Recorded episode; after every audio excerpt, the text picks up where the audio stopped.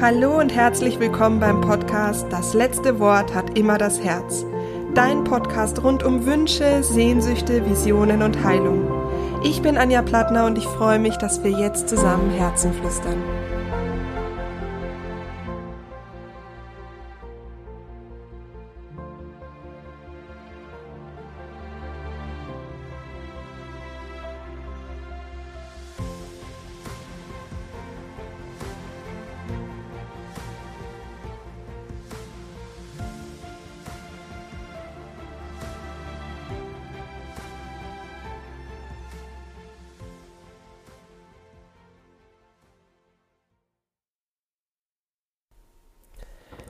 In diesem Podcast-Interview spreche ich mit Sebastian Heinzel, der Regisseur von Der Krieg in mir.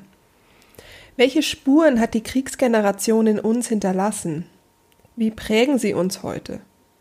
Neue Forschungsergebnisse zeigen, dass extreme Stresserfahrungen genetisch weitervererbt werden können. Das sind sogenannte transgeneratorische Traumata und die begegnen mir in der Praxis gerade in den letzten Monaten ja, ganz verstärkt. Und deswegen möchte ich dich mit diesem Interview inspirieren, dir mit Hilfe des Films Der Kriegs in mir deine eigenen, deine eigenen Wurzeln mal genauer anzuschauen. Sebastian Heinzel untersucht für seinen Film die Auswirkungen des Zweiten Weltkriegs auf seine eigene Familie und ähm, entdeckt dabei den Weg vom Großvater, der damals nach, von Deutschland nach Weißrussland gegangen ist. Dabei entdeckt er erstaunliche Verbindungen zu seiner eigenen Geschichte im Hier und Jetzt und auch den Kriegsträumen, die ihn seit Jahren verfolgen. Wir sprechen in dem Interview außerdem, woher kommen denn eigentlich diese inneren Bilder? Und macht es eigentlich Sinn, sich mit der Vergangenheit auseinanderzusetzen?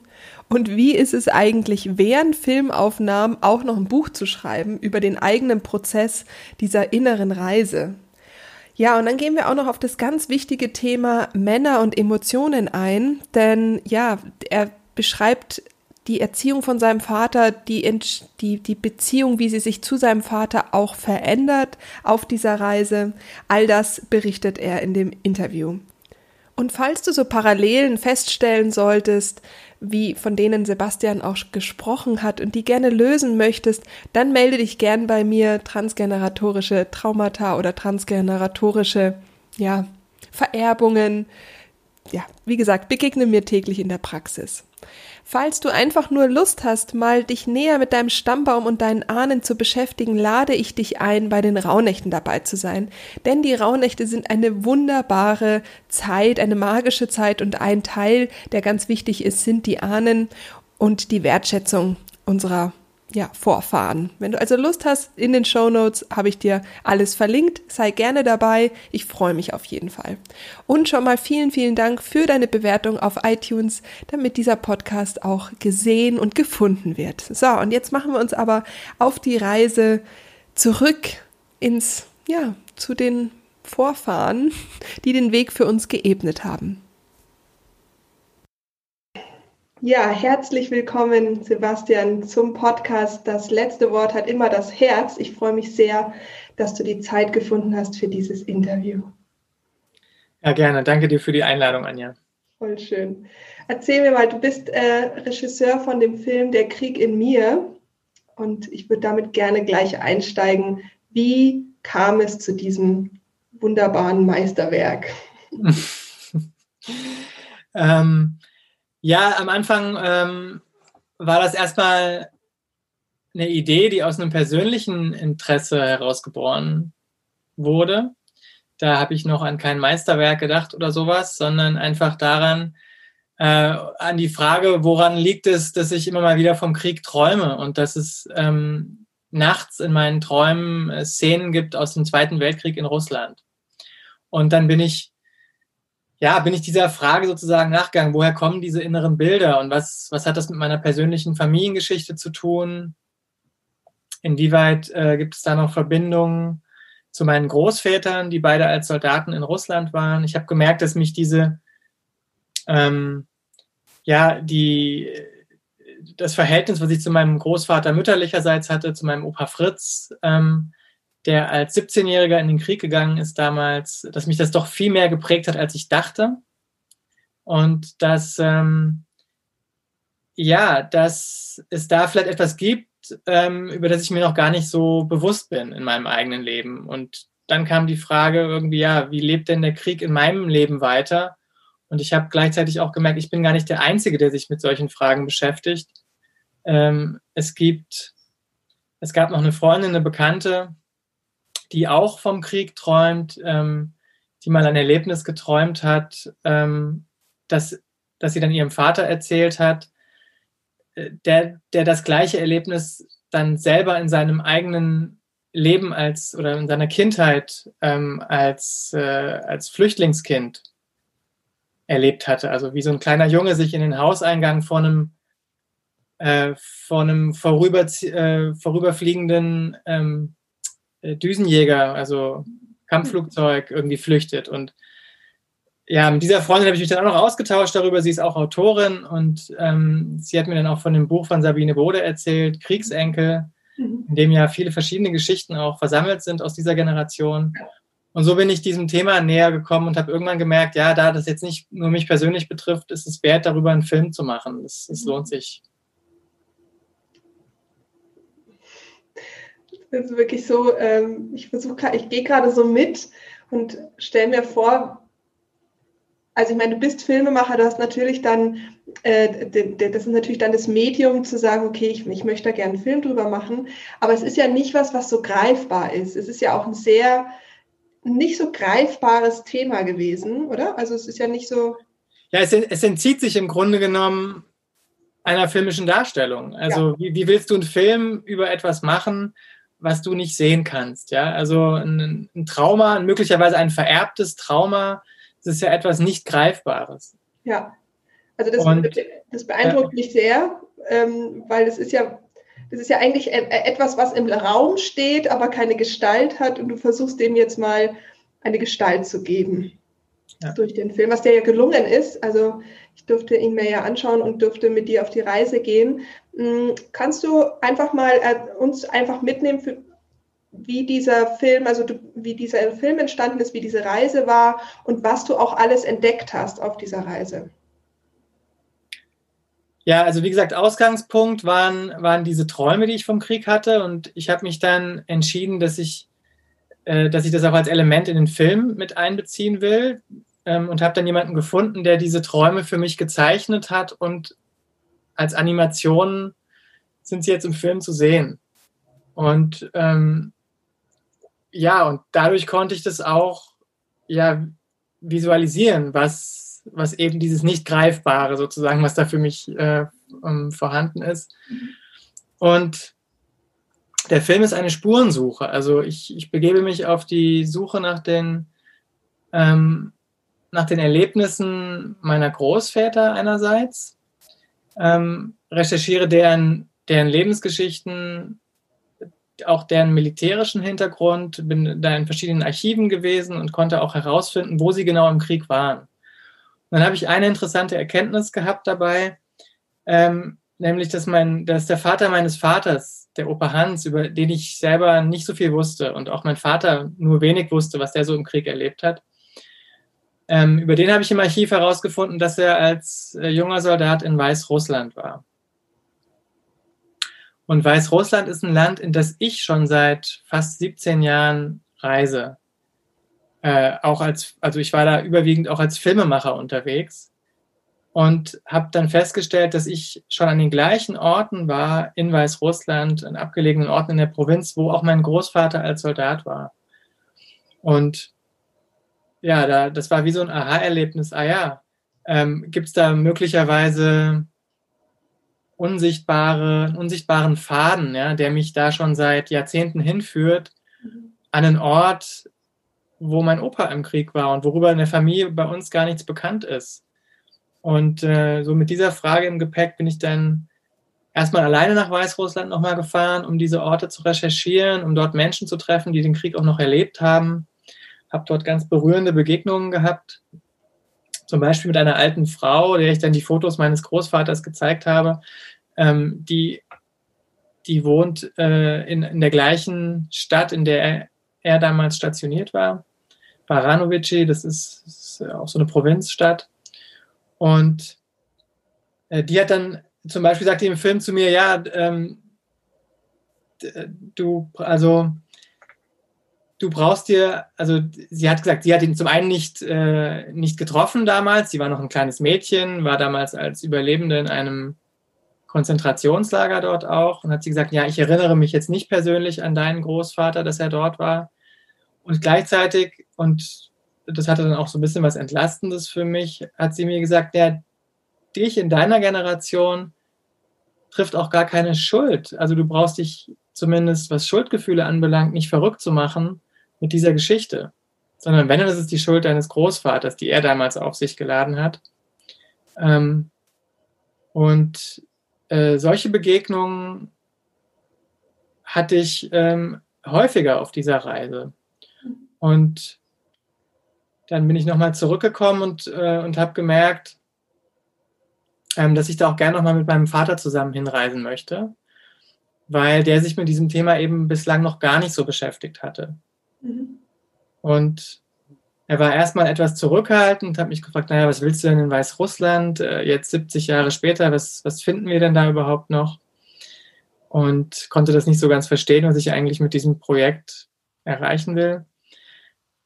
Ähm, hat sich dann aber, als er auch gesehen hat, dass ich da Dinge rausgefunden habe, die er selber noch nicht wusste, mehr und mehr angefangen dafür zu interessieren. Und dann sind wir gemeinsam nochmal dahin gefahren. Und ja, und diese gemeinsame Reise, die hat dann auch nochmal viel in unserem Verhältnis verändert und bewirkt.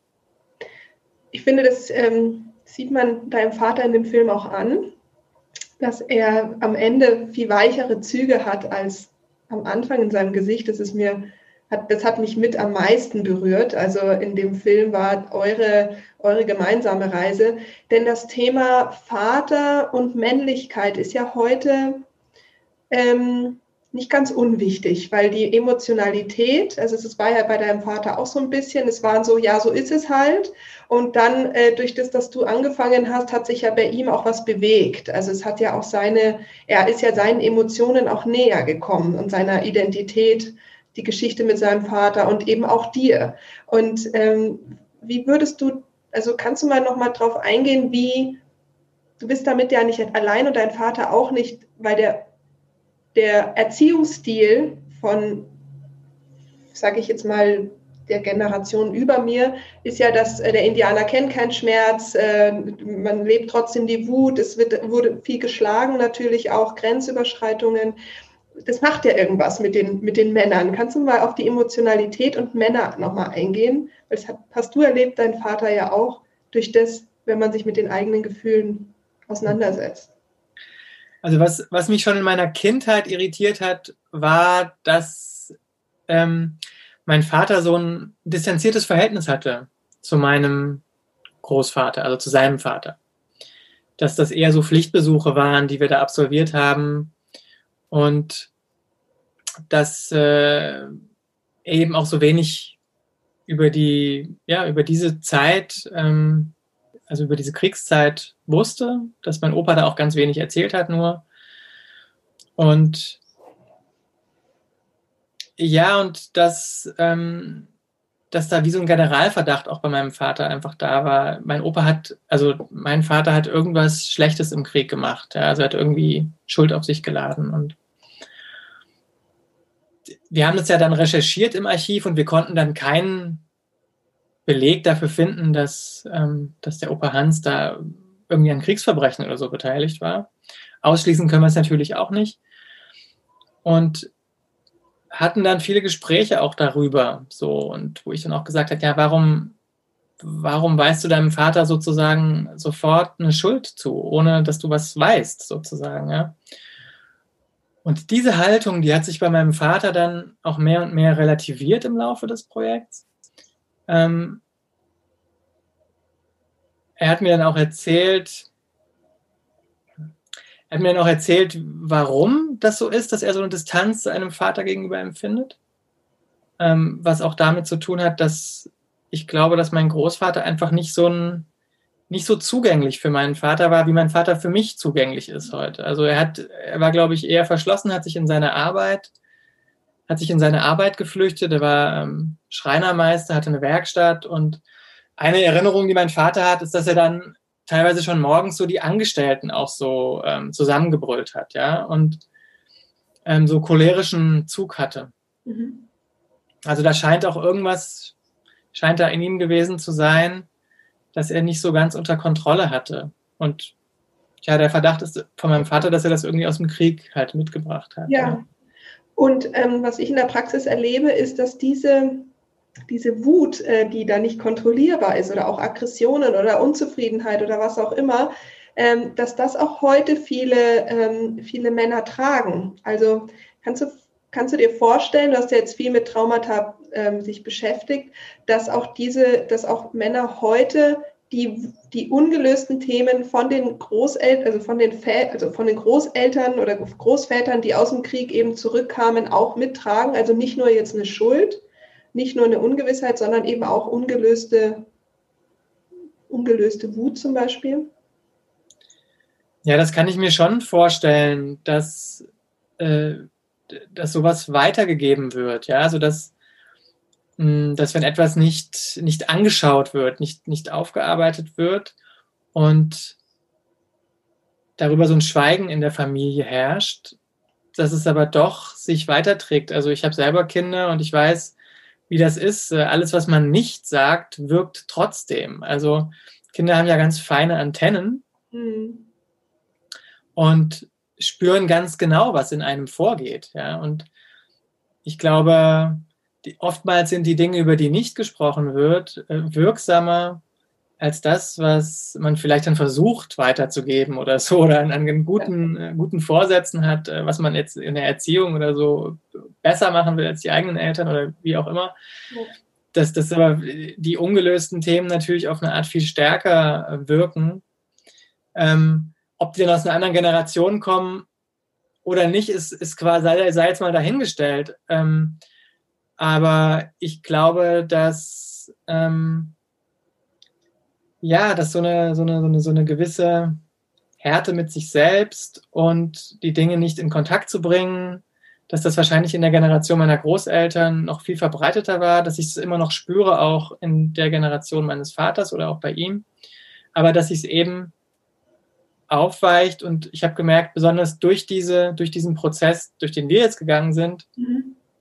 ähm, wo wir jetzt gar nicht so viel Konkretes rausfinden konnten über meinen Großvater. Aber dadurch, dass wir jetzt gemeinsam diese Reise gemacht haben, dass wir uns miteinander ähm, diesem Thema gestellt haben, dass wir das, äh, ja, dass wir uns das angeschaut haben, dass das hat einfach zwischen uns eine Tür geöffnet, ja.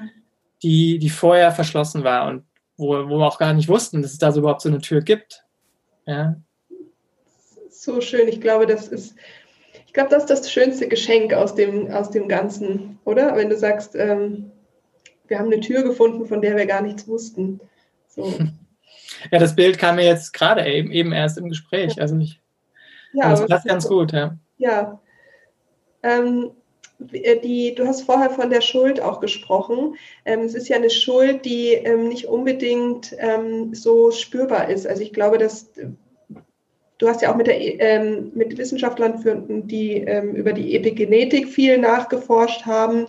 Ähm, magst du da mal auch noch auch auf das Thema Schuld und gesellschaftlich eingehen, was denn, was denn der Krieg eigentlich da so noch oder wie er eben in uns wirkt?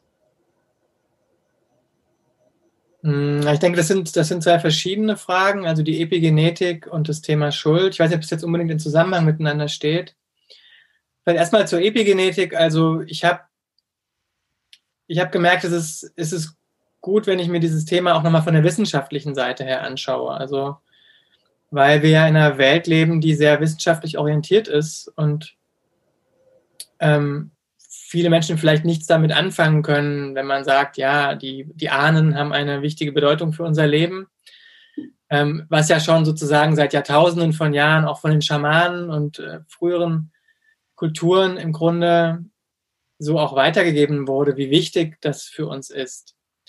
Ähm, aber mittlerweile gibt es ja auch schon wissenschaftliche Studien, die das zeigen, dass, mhm. dass auf, auf Zellebene Informationen, traumatische Erlebnisse, ähm, die uns geprägt haben, dass dass da sozusagen Studien gemacht werden, die, die nahelegen, dass da Markierungen auf der DNA ähm, verändert werden, die dann über mehrere Generationen vererbt werden können und die ein anderes Verhalten in uns hervorrufen. Also ich habe mit einer Wissenschaftlerin in Zürich gedreht, der Isabelle Monsuy, die arbeitet im Institut für Neuroepigenetik dort.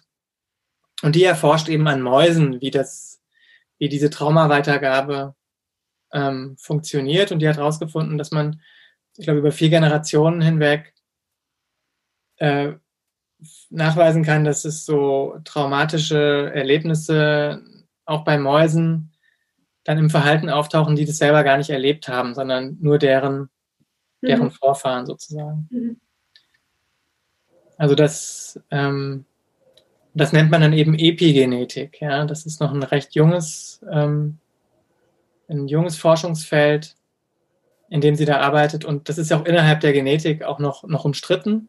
Mhm. Und ähm, ich finde das aber, aber, fand es aber sehr spannend. Also auch die Erkenntnisse, die, die sie daraus ableitet. Also, dass es nicht nur auch in negativer Weise, sage ich jetzt mal, mit einem Trauma funktioniert, sondern dass man auch, dass sich dieses Verhalten, was man dann ererbt hat, auch, äh, dass sich das auch verändern lässt. Ja, also dass Mäuse zum Beispiel, wenn sie in einem guten sozialen Umfeld sich aufwachsen und äh, sich viel bewegen können, viel sozialen Kontakt haben, dass sie dann ein anderes, dass diese Symptome verschwinden und sie ein anderes Verhalten auch haben. Mhm. Genau, und Du ja, zum ja auch, äh, genau, ganz kurz noch zur Schuld, aber äh, davor, äh, du bist ja auch, ähm, hast ja, bist ja auch dann draufgekommen, dass du schon zum Beispiel viele Dinge getan hast, wo andere Menschen vielleicht Mut gebraucht hätten und du hast es einfach nur so äh, quasi aus der Hüfte rausgemacht, wie zum Beispiel Fallschirm gesprungen oder sowas. Also das wäre ja, würde ja auch unter die Kategorie fallen, oder? Ja, also die Forscherin hatte mir dann gesagt, dass äh, Mäuse mit einem vererbten Traumata dazu neigen, ein höheres Risiko einzugehen als äh, gesunde Mäuse, sage ich jetzt mal. Und dann habe ich so mir mein eigenes äh, Leben angeschaut und gesehen, dass ich schon ziemlich früh und in ziemlich jungen Jahren ähm, auch als Filmemacher oft ein sehr hohes Risiko eingegangen bin bei meinen Projekten. Dass ich zum Beispiel ähm, nach Weißrussland gefahren bin, in ein Land, ähm, äh, wo es damals hieß, ja, das ist eine Diktatur und die, ähm, da sind auch schon Menschen verschwunden, Opp Oppositionelle oder Journalisten. Und wir haben dann dort gedreht, auch ohne große Drehgenehmigungen. Äh, in diesem Zuge bin ich auch mal, da habe ich ja auch mal einen Fallschirmsprung gemacht, ähm, ohne Tandempartner, ohne es jemals gemacht zu haben.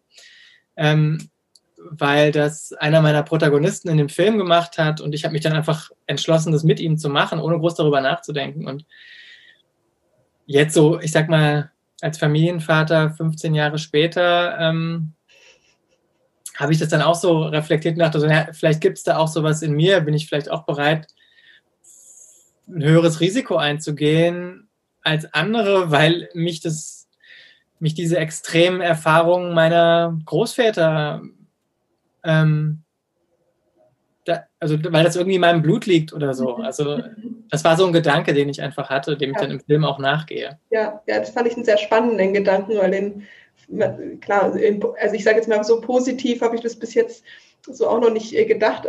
Ich meine, es ist, ob es jetzt so positiv ist, aber hat ja auch einen, äh, ja, hat auch noch, jetzt würde ich mal sagen, einen positiven Nebeneffekt. Du ein bisschen risikobereiter bist oder mehr erlebt hast. Ja, ich sag mal, das äh, sowohl als auch, ja. Also. Ja, fand ich, fand ich spannend. Den, ja, ich habe noch einen anderen Film gedreht, der spielt in der, also der spielt, ein falsches Wort, der, der den habe ich in der in der Tschernobyl-Zone gedreht. Ähm, in, in der Ukraine.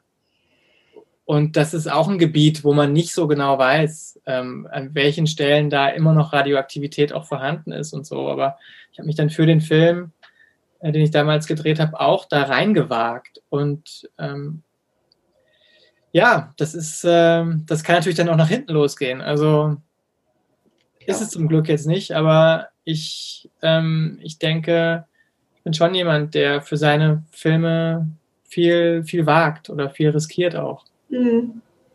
Ja. Na gut.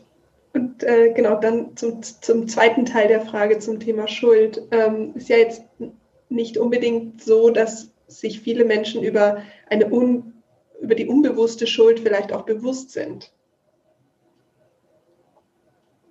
Würdest du sagen, ist es trotzdem in der Gesellschaft noch da, also jetzt in unserer Gesellschaft?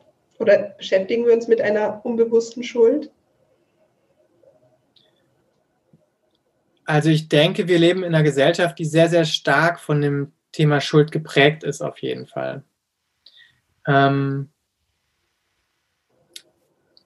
wir haben, ja, wir haben natürlich auch, also wir werden ja schon auch in der Schule und äh, auch über die Medien sehr stark mit der Schuld konfrontiert. Also die Frage der Schuld ist ja vorherrschend in der mhm. Auseinandersetzung mit dem Zweiten Weltkrieg. Mhm. Ähm, und ich habe das Gefühl, dass dieses Thema auch der Schuld ähm, etwas anderes überdeckt. Also, dass wir dadurch, dass es immer nur um die Schuld geht, also wer hat jetzt Schuld daran sozusagen und wer ist der Schuldige, ähm, dass das eigentlich eine echte, tiefergehende Auseinandersetzung teilweise verhindert.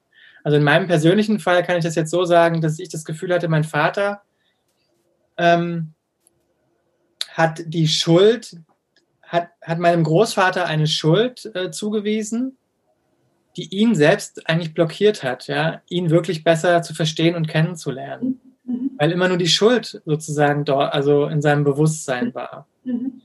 Und gar nicht so sehr, was hat denn der eigentlich wirklich erlebt? Mhm. Und daran war er auch gar nicht interessiert, sondern eher nur an der Frage der Schuld. Und dadurch, dass wir jetzt dorthin gefahren sind, uns auch damit auseinandergesetzt haben, was er dort möglicherweise erlebt haben könnte, wurde es plötzlich konkreter und es wurde sichtbar, ja, es kann sein, dass er dort äh, auch als Täter ähm, Schuld auf sich geladen hat. Genauso gut, ähm, nicht genauso gut, sondern gleichzeitig ist er auch ein, sag mal, ein, ein Opfer gewesen dieses, äh, dieses Feldzugs oder dieses Krieges, in den er ja als junger Mann reingeraten ist. Das war ja auch nicht seine Idee dort, ja. das so zu machen. Und äh, insofern sehe ich das sehe ich das so ein bisschen differenzierter, ähm, dass, dass meine Großväter sowohl Täter als auch Opfer sind in diesem Krieg. Und das ist viel entscheidender. Die Frage eigentlich ist, was haben die erlebt und wie hat das sie geprägt und was hat das für eine Auswirkung in unserem Familiensystem? Und wenn man sich mit solchen Fragen beschäftigt, dann geht es nicht mehr so sehr um Schuld, ähm, sondern es geht dann mehr um, ähm, ja, einerseits um ein Miterleben, Mitfühlen, aber auch um ja, vielleicht äh, Verantwortung zu übernehmen, also Verantwortung für das eigene Leben, das, was mit einem selber zu tun hat und nicht Verantwortung dafür zu übernehmen, was andere gemacht haben, ja, was die Eltern gemacht haben oder die Großeltern, sondern da einfach auch zu unterscheiden, was ist meins und was gehört eigentlich auch gar nicht in mein Leben rein. Ja, das ist total wertvoll, weil ich sage immer, es sind zwei Punkte, die du gerade gesagt hast. Es ist einmal dieses zu, aus der Position heute zu sagen, was ist richtig und falsch, ja, weil der Punkt ist, wenn ich in dieser Situation gewesen wäre, kann ich doch auch nicht sagen, was ich getan hätte oder nicht. Also das finde ich immer ganz, ganz wichtig, weil die Gesetze von damals sind nun mal die Irrtümer von heute und damals wusste man auch vieles einfach dann jetzt erstmal nicht oder hat auch gar keine Chance gehabt oder so. Also es ist ja auch, ich das jetzt auch gar nicht anmaßen, dass ich dann sage, was ist richtig oder falsch. So darf ich eigentlich gar nicht. Und deswegen muss ich mich mit der Geschichte auseinandersetzen. Und was aber auch ist, es werden ganz viele Geschichten erzählt. Also es gibt ja auch ganz viele Fotos, wo dann Sachen, äh, wo dann so Zeichen, bestimmte Zeichen rausgeritzt sind, damit auch ja nicht irgendwelche äh, Geschichten erschaffen werden oder es wurden Geschichten erzählt und die dann vielleicht auch mal zu hinterfragen oder auch mal ähm, zu sagen, ich setze mich mal da mit dieser Geschichte auch auseinander, weil die Gene der Ahnen habe ich ja trotzdem in mir und ich komme ja von denen. Also wer seid ihr denn eigentlich? Und sich damit mal wirklich zu beschäftigen, frei von der Geschichte, die mir immer erzählt wurde. Ich glaube, das ist auch etwas, was ganz wichtig ist, unabhängig jetzt vom Thema Schuld, weil es kann auch sein, dass es unbewusst ist, oder? Also, dass wir unbewusst auch einfach sagen, ich, ich habe doch mit dem Krieg gar nichts zu tun, es waren meine Großeltern oder meine Eltern haben da noch was, aber ich ja gar nicht und trotzdem wirkt es ja. Also, es ist ja trotzdem, hat es Auswirkungen. wie du gerade gesagt hast, auf dein Verhalten auch oder hat es auf deine oder auch auf den, auf die Erziehung, äh, auch auf dich als Sohn. Also es hat ja schon Auswirkungen.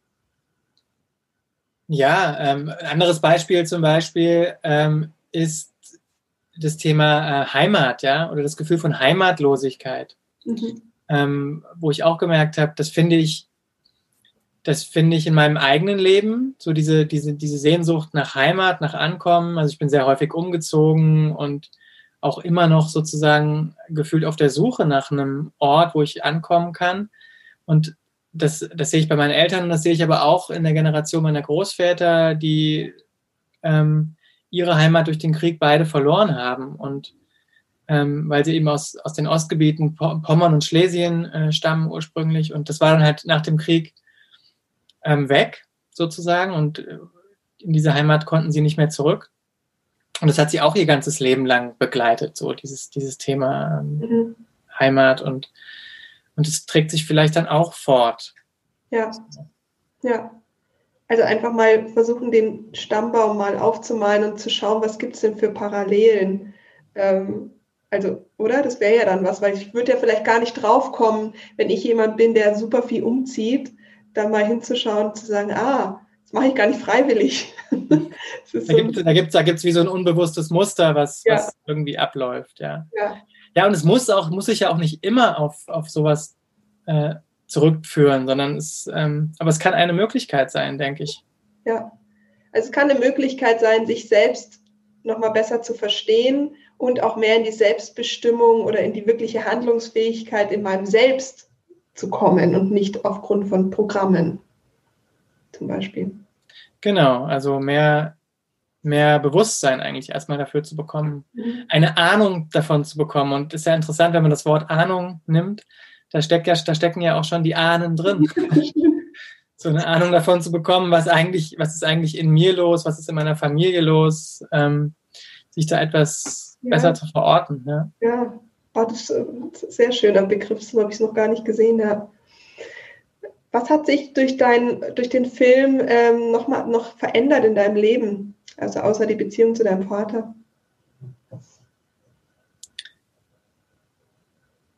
Ja, ich habe das Gefühl, dass ich ähm, durch, dieses, durch dieses Projekt, was ich mir da vorgenommen habe, ich, ich wusste ja auch nicht, dass ich so lange daran arbeiten werde. Ich habe ich hab jetzt am Ende sechs Jahre dafür gebraucht, um den Film zu machen und auch um, ich habe ja noch ein Buch geschrieben, was ich dann, nachdem ich den Film fertiggestellt hatte, ähm, begonnen habe, weil ich gemerkt habe, ich kann mit dem Film nur einen Bruchteil davon erzählen, was sich eigentlich in meinem Leben getan hat, mhm. ähm, durch diese Auseinandersetzung. Und dann, ähm, dann habe ich äh, einen Verlag gefunden, der Interesse hatte an, an diesem Buch, was den Prozess zeigt, ja, also was, was meinen persönlichen Prozess noch stärker reflektiert, während ich diesen Film gemacht habe und was auch die Begegnungen noch tiefer gehend, gehender schildert, die ich im Film habe, aber auch mit Menschen, die jetzt im Film gar nicht auftauchen. Wie zum Beispiel die Verena Kast oder mhm. Sabine Bode. Die habe ich auch getroffen im Laufe des Films und mit denen habe ich auch über meine eigene Geschichte gesprochen und die Hinweise, die sie mir gegeben haben, die haben mir dann auch immer weitergeholfen mhm. auf meinem Weg. Oder ich habe mit einem Traumatherapeuten ähm, gearbeitet, auch, äh, also ein Kollege von dir sozusagen aus der Schweiz, ähm, der André Jacome, der taucht im Film gar nicht auf, aber der hat mich über den ganzen Prozess hinweg äh, eigentlich äh, beraten. Mhm. Ähm, auch wenn ich mal nicht weiter wusste oder ich das Gefühl hatte, was bringt denn dieses, ähm, dieses, diese Auseinandersetzung eigentlich mit der Vergangenheit? Was hat das, hat das denn wirklich was mit mir zu tun oder bilde ich mir das alles nur ein? Und, ähm, und, und der hat dann auch zu mir gesagt, naja, du beschäftigst dich da mit einem Thema, das hat so eine, eine krasse Energie, ja, der Zweite Weltkrieg, das ist, da ist so viel gebundene Energie. Äh, Im Grunde bräuchtest du 100 Menschen, die täglich für dich meditieren, um äh, mit dieser, um, um das sozusagen auch, damit auch klarzukommen, so. Mhm. Das hatte ich jetzt natürlich nicht, diesen, äh, diesen Rückhalt von, von 100 Leuten, die für mich meditieren, aber ich hatte ein wunderbares Team und ich hatte auch in meinem persönlichen Umfeld Menschen, die mir die ich getroffen habe in, im Laufe dieser Zeit, die mir ähm, geholfen haben, dieses Projekt umzusetzen. Also meine Partnerin zum Beispiel. Ähm, äh, weil ich auch dann während der Zeit mit einer Trennung, mit meiner Trennung konfrontiert war, die sich parallel sozusagen, während ich dieses Projekt begonnen habe, ähm, haben meine Frau und ich uns getrennt damals und haben zwei kleine Kinder und es hat natürlich unheimlich viel in meinem eigenen Leben dann durcheinander geworfen.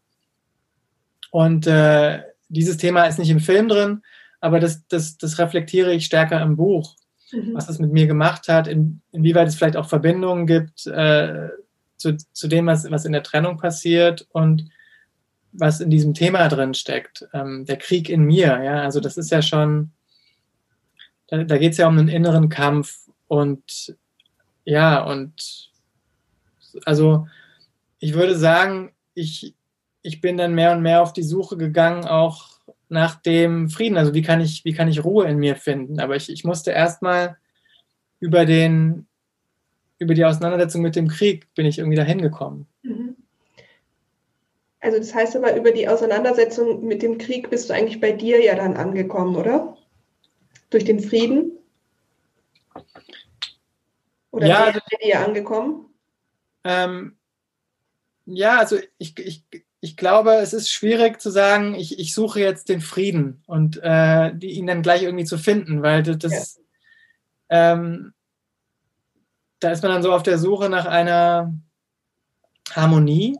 Aber für mich war es, war es, glaube ich, erstmal wichtig, dass ich mich auch damit auseinandersetze, was haben denn, also was bedeutet denn eigentlich der Krieg zum Beispiel? Also was, was haben denn meine Großväter da in etwa erlebt? Und mhm. Ein Teil davon war ja auch, dass ich dann Menschen kennengelernt habe, die den Krieg reinszenieren in Weißrussland. Ja, da wollte ich nämlich jetzt gerade drauf eingehen. Diese, die, die Stellen finde ich sehr, die haben, die haben irgendwas mit mir gemacht, als ich die angeschaut habe. Das war schon mal nochmal sehr nahe. Also die, die, die Szenen, wo du dann auch in die Rolle geschlüpft bist und die Rolle mitgelebt hast, die, die waren, also haben mich sehr berührt. Die haben irgendwie oder mich bewegt. Also da war ich irgendwie mit dabei und habe nochmal, habe auch gespürt, boah, ich, also wovon sprechen wir hier eigentlich? Wie war das für dich, da nochmal einzutauchen? Also es war erstmal ein sehr befremdliches Gefühl, in so einer Uniform zu sein und zu spüren, was das mit mir macht. Ja, also dass ich, dass ich, dass es einerseits wie so eine ja, wie, wie so eine Faszination auch gab dafür, so wie so ein kleiner Junge, der auch mal Krieg spielen will, so, ja, wie fühlt sich das an, in so einer Uniform zu sein und, ähm, und gleichzeitig äh, war es aber auch ähm, sehr befremdlich, ja, weil diese Uniform so beladen ist, eben mit dieser deutschen Geschichte auch. Und ich war ja dann dort unter weißrussischen und russischen Menschen, die auch alle solche Uniformen anhatten und war aber der einzige Deutsche in so einer Uniform. Und dadurch, ich hatte, dann, ich hatte genau die Uniform mir äh, gesucht, die mein Großvater im Krieg hatte, mit den gleichen Abzeichen, ja. Und äh, dadurch war ich dann unfreiwillig, bin ich dann in die Rolle eines Kommandanten geraten, weil das dann in dieser Reinszenierung, die dort abgelaufen ist, war ich dann plötzlich der höchste Dienstgrad. Und das war, war eine Rolle, die mir, die mir erstmal sehr, sehr unangenehm war, weil ich ja, weil, ich, weil mir das auch total, dieses Militärische total fremd ist. Ich habe meinen Wehrdienst verweigert und ähm, habe zu diesem Militärischen wenig Bezug.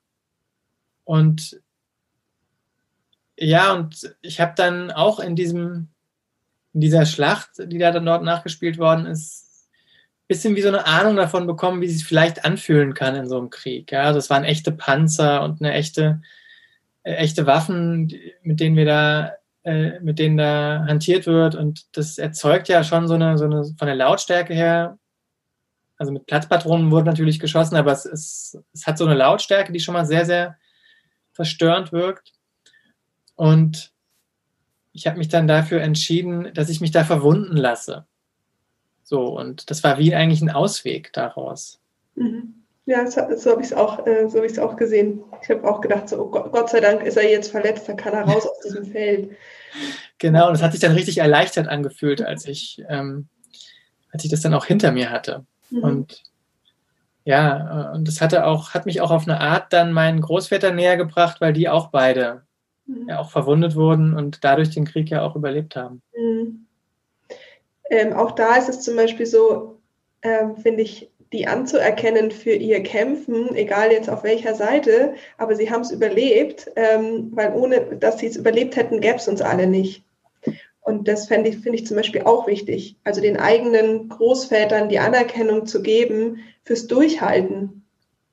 Zum Beispiel, weil. Ja, und, oder einfach dafür, dass sie, ähm, ja, dass sie das gemacht haben, was sie gemacht Also, ja, das ist vielleicht nicht richtig formuliert, sondern dass sie einfach zu würdigen, was sie erlebt haben. Ja, sagen wir mal genau. so. Genau. Also, dass sie, äh, ja, dass sie da ziemlich, ziemlich viel und ziemlich krasse, krasse Erlebnisse hatten und dann aber trotzdem Familien gegründet haben, irgendwie auch äh, also ein Leben aufgebaut haben, ja, und mhm. auch diese Qualitäten anzuerkennen, die darin stecken. Sie waren ja nicht nur Soldaten, das war ja ein kleiner Teil ihres Lebens, der wahrscheinlich eine sehr große Wirkung auf ihr Leben hatte. Aber sie waren ja auch noch viel mehr. Sie waren ja Familienväter, sie waren ja auch die Versorger und haben, haben, haben die Existenz, die Grundlage für unsere Existenz ähm, geschaffen. Und, und ich habe auch gemerkt, dass ich dafür dann auch dankbar bin, dass, ähm, dass, es, dass sie so waren, dass, dass sie da waren. Und das kann ich vielleicht auch als Enkel noch, noch leichter empfinden, so eine, so eine Dankbarkeit und auch so die Verbundenheit zu spüren, die ich mit, meinem, mit meinen Großvätern auch hatte als Enkel. Ja. Das, das fällt wahrscheinlich mir in meiner Generation leichter als ähm, meinem Vater oder meinen Eltern, die natürlich auch negativ, viel mehr negative Erlebnisse mit ihren Eltern verbinden. Ja. Ähm, wo wir aber zu einem ganz anderen wichtigen Thema kommen, und zwar vergeben und verzeihen. Weil durch das, dass dein Vater ja so ein bisschen verstanden hat, wahrscheinlich auch, oder warum dein Vater, also warum sein Vater so war, wie er war und dass er eben dass die Wutanfälle auch nur eine, ja, ein Explodieren war, weil er es nicht mehr in sich halten konnte. Ähm, konnte, hat er denn, konnte dem Verzeihen und Vergeben und diesem Loslassen und der Akzeptanz näher kommen? Ja, ich hatte das Gefühl, dass mein Vater seinem Vater näher gekommen ist. Also, dass er auch gesehen hat, dass er da etwas trägt, wo er gar nicht weiß, ob das ähm, ob, ob mein Großvater da überhaupt Schuld auf sich geladen hat. Und wenn das so war, dann ist es aber seine Schuld und nicht seine eigene. Und das loszulassen hat ihn, glaube ich, ähm, erleichtert. Und ja, und ich weiß nicht, ob verzeihen oder vergeben dann auch überhaupt das Richtige ist, ähm, das richtige Wort ist. Aber eher an, anzunehmen vielleicht. Ja. An, anzunehmen, ihn ihn für das anzunehmen, wie, was, was er ist. Also ihn dafür anzunehmen, dass er auch ein, dass er auch einen Humor hat, auch eine, ähm, eine äh, ja, und als, als Mensch ihn viel vielschichtiger zu sehen, mhm. auch, in, auch in den anderen Facetten. Ich glaube, mhm. da hat mein Vater auch ein, so ein Ritual gemacht mit mir zusammen, das ihm, das ihm geholfen hat, zu einem anderen Verhältnis zu seinem eigenen Vater zu kommen. Ja, schön. Ja, also äh, verzeihen auch mehr im Sinne von, äh, wenn du in meiner Jugend zum Beispiel nicht der Vater warst, den ich mir halt gewünscht hätte oder in meiner Kindheit, dann kann ich, indem ich jetzt die, deine Geschichte auch ein bisschen näher anschaue, den Blickwinkel verändern, uns auch ein bisschen annehmen, dass es so war und vielleicht auch verstehen und dadurch es dann auch ver vergeben können oder verzeihen können. Und dadurch natürlich freier sein, also in meinem Selbst auch wieder äh, freier zu sein und nicht davon, ja, wie du gesagt hast, wie zum Beispiel durch so ein Ritual dann auch es loslassen zu können. Ja, also ich glaube, dass das ist, ähm, das meinem Vater auf jeden Fall gelungen. Ja, und mhm. Aber ich glaube auch, dass es, dass es natürlich ein Prozess ist und dass man also ich werde jetzt öfter auch gefragt, und hast du jetzt deinen Frieden damit gefunden und äh, ist es jetzt sozusagen äh, abgeschlossen für dich? Ich glaube, dass es ein offener Prozess ist, der auch weitergeht und den man nicht so einfach jetzt abschließen kann. Das, das, ähm, das, das, das ist, glaube ich, eher eine Annäherung an das Thema gewesen für mich. Und ich habe jetzt, ich merke jetzt, dass ich mich ähm, ja stärker eigentlich Oft, also das war ja auch eine Auseinandersetzung mit der Vergangenheit und mit, mit den Erlebnissen von meinem Großvater und meinem Vater. Und das ist mich jetzt auch noch stärker interessiert, wie wirkt es denn also in meinem heutigen Leben und wie, wie kann ich damit einen Umgang finden? Mhm. Ähm, du hast ja vorher gesagt, dass auch in der Zeit, in der du dann das Buch jetzt geschrieben hattest, das ja auch so eine Form der mh, hm, selbst ja schon auch Heilung war, äh, den Krieg ein bisschen in dir selber überhaupt wahrzunehmen und vielleicht auch an, anzufangen zu lösen. Ich glaube, dass diesen Krieg viele Männer, also auch Frauen, aber ich äh, habe so viele Frauenthemen, deswegen lasse ich gern mal das äh, bei den Männern.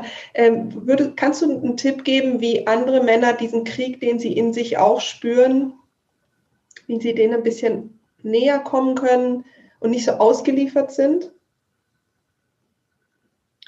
Ich glaube, der Schlüssel ist äh, zuerst Wahrnehmung. Also erstmal überhaupt wahrzunehmen, was geht in mir vor. Also ähm, bei mir kam das ja einerseits so auch über diese Träume, dass ich mir meine Träume mal aufgeschrieben habe und geschaut habe, was haben die eigentlich mit meinem Leben zu tun, da eine Verbindung zu suchen. Ich finde, Träume sind auch ein guter Ratgeber, um zu sehen, was einen seelisch so beschäftigt.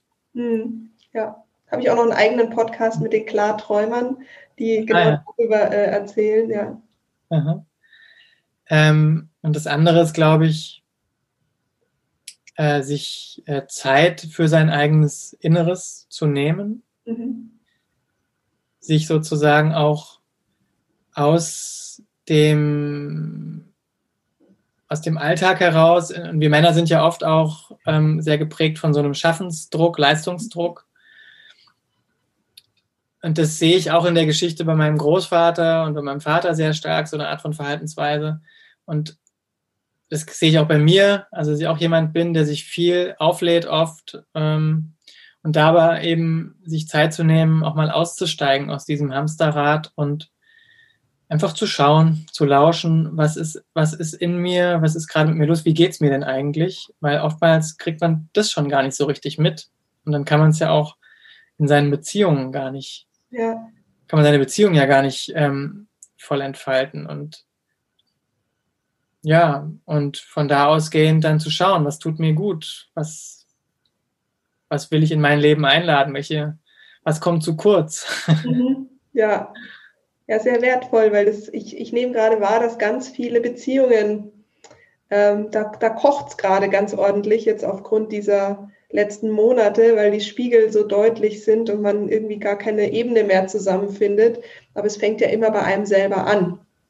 Und da eben genau zu schauen, was ist gerade los in der Wahrnehmung. Und auch, ich glaube, dass die Angst davor, auch hinzuschauen, sehr hoch ist, oder? Würdest du nicht, also bei Frauen finde ich, ist es eher so gesellschaftlich anerkannt zu sagen, ich schaue mal, wie geht es mir, was sind meine Emotionen, was bewegt mich, ich teile mich mit anderen Frauen irgendwie, ich tausche mich da aus. Das ist ja jetzt bei Männern nicht so vertreten oft. Ja, ich glaube, wir Männer sind oft immer noch sehr stark Einzelgänger und tauschen uns eben auch nicht so sehr untereinander aus, was bei Frauen viel verbreiteter und üblicher ist so. Und ja. ich glaube, das ist auch, ähm, das ist auch was, was ich vielleicht noch, wenn du sagst, was kann ich anderen mitgeben, sich, sich mehr untereinander auszutauschen, also auch die, die Männerfreundschaften zu pflegen. Und ähm, ja, was war deine, was war deine Frage noch eigentlich? Du hast mich gerade. äh, okay, ich, ich, wollte eigentlich, ich weiß es selber nicht, aber ich, bin, ich tauche immer so mit, deswegen ist es für mich mit den ja. Fragen immer dann schwierig, wieder rauszugehen und zu sagen, ah, okay, warte mal. Ja, ich bin immer, ja nee, das, ähm, ja, nee, das, also, das, das glaube ich, sich, sich gegenseitig auch zu stärken, ja, und auch gerade in dieser, in dieser Zeit, in, in der wir jetzt sind, ähm, wo auch von außen so viel auf uns zukommt und dann schon innerhalb der Familien ähm, und auch innerhalb der Beziehungen so dann so unterschiedliche Meinungen und Haltungen äh, dazu sind, wie gehe ich jetzt damit um oder wie sehe ich das Ganze. Ja, da einfach zu versuchen, erstmal in Verbindung zu sich selbst zu gehen und dann auch in Verbindung zu anderen zu bleiben und eben nicht diese, diesen diese Tendenz zu erliegen, jetzt in den Krieg zu gehen mit anderen, ja, also darüber oder andere von seiner Meinung überzeugen zu wollen, ja, weil ich glaube, dass das bringt dann sehr wenig. Das mhm. führt, dann, führt, dann, eher dazu, dass man sich noch weiter voneinander entfernt. Und ich merke, dass, äh, dass das, glaube ich, für mich die größte Herausforderung gerade ist, dieser Polarisierung irgendwie entgegenzuwirken, die in unserer Gesellschaft gerade auch stattfindet. Und dann habe ich mich ja jetzt auch entschieden, selber so eine Podcast-Reihe ins Leben zu rufen, mhm. ähm, mit dem Titel Wie finde ich Frieden in mir? Also unter dieser Frage, dieser Frage eben nachzugehen, wie kann ich in dieser Zeit, die so, ähm, die einen wie so aus den Angeln hebt, ähm, oft, äh, wie kann ich da in meinem Zentrum bleiben und ja. ähm, und mich eben nicht in irgendeine Richtung ziehen lassen, ja, ähm, sei es jetzt von den Medien oder sei es von ähm, äh, ja von Menschen, von, von Meinungen oder von ja, oder auch Emotionen. Emotionen, genau. Ja. Ach, wie schön. Also ich bin, ich liebe wirklich deine Wortwahl äh, mit dem Krieg und dem Frieden in einem selber. Das ist so ein, so ein, so ein stimmiges Bild und ähm, da danke dafür. Das nehme ich auf jeden Fall mit. ja, gerne. Ist dein Buch, dein Buch ist draußen?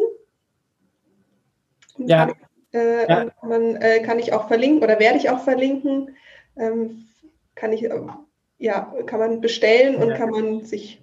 Ja, also sowohl der Film als auch das Buch sind mittlerweile erschienen. Der, der Film ist auf DVD auch erschienen mit ähm, 90 Minuten Bonusmaterial noch, also mit vielen. Gesprächen, die auch gar nicht im Film drin sind. Mhm. Und das Buch, ähm, Film und Buch sind auch über unsere Homepage, ähm, kann man direkt bei mir kaufen sozusagen. Mhm. Ähm, Sehr gut, was ja dann gut ist.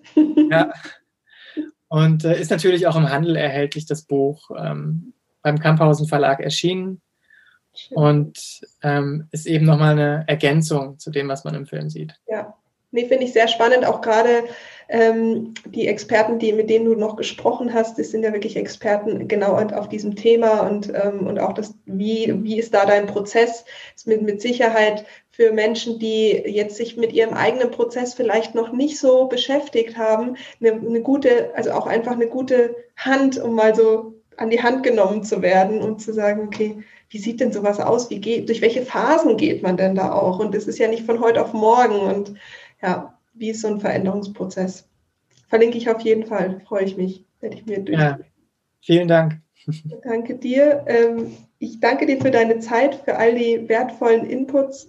Und ähm, ja, werde alles verlinken, dass wenn jemand äh, noch eine Frage hat oder so, dann kann er sich ja mit Sicherheit an dich wenden ähm, auch zum Film, oder? Ja, grundsätzlich, grundsätzlich gerne. Ich bekomme unheimlich viele Zuschriften, gerade auch aufgrund mhm. des Buches und ähm, ich freue mich darüber und habe natürlich auch Schwierigkeiten, die alle persönlich zu beantworten, aber ich äh, habe es mir fest vorgenommen, äh, auch jedem eine Antwort zu geben und auch weiterzuleiten, wenn ich da nicht weiterhelfen kann. Aber ähm, gerne kann man mich auch anschreiben, ja.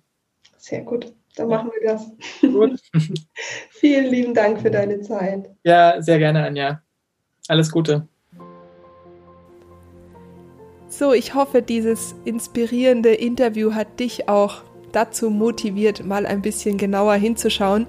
Unter welchen Bedingungen sind denn eigentlich deine Großeltern aufgewachsen? Was haben die denn für eine Geschichte? Wer waren sie denn außer deine Großeltern oder die Eltern deiner Großeltern? Und ja, schau einfach mal genau hin und wie gesagt, wenn du Lust hast, überhaupt erstmal rauszufinden, wer war denn so mein, wer ist denn so meine ganzen Wurzeln, welche Menschen sind das denn, dann lade ich dich ein, bei den Rauhnächten dabei zu sein. Ich wünsche dir jetzt ja einen wunder wunderschönen Tag, lass es dir gut gehen, sei bleib gesund und ich danke dir, dass du bis hierhin zugehört hast, dass du dabei bist. Ich, das bedeutet mir wirklich die Welt. Vielen, vielen Dank und ich sende dir eine dicke Umarmung. Alles, alles Liebe, deine Anja.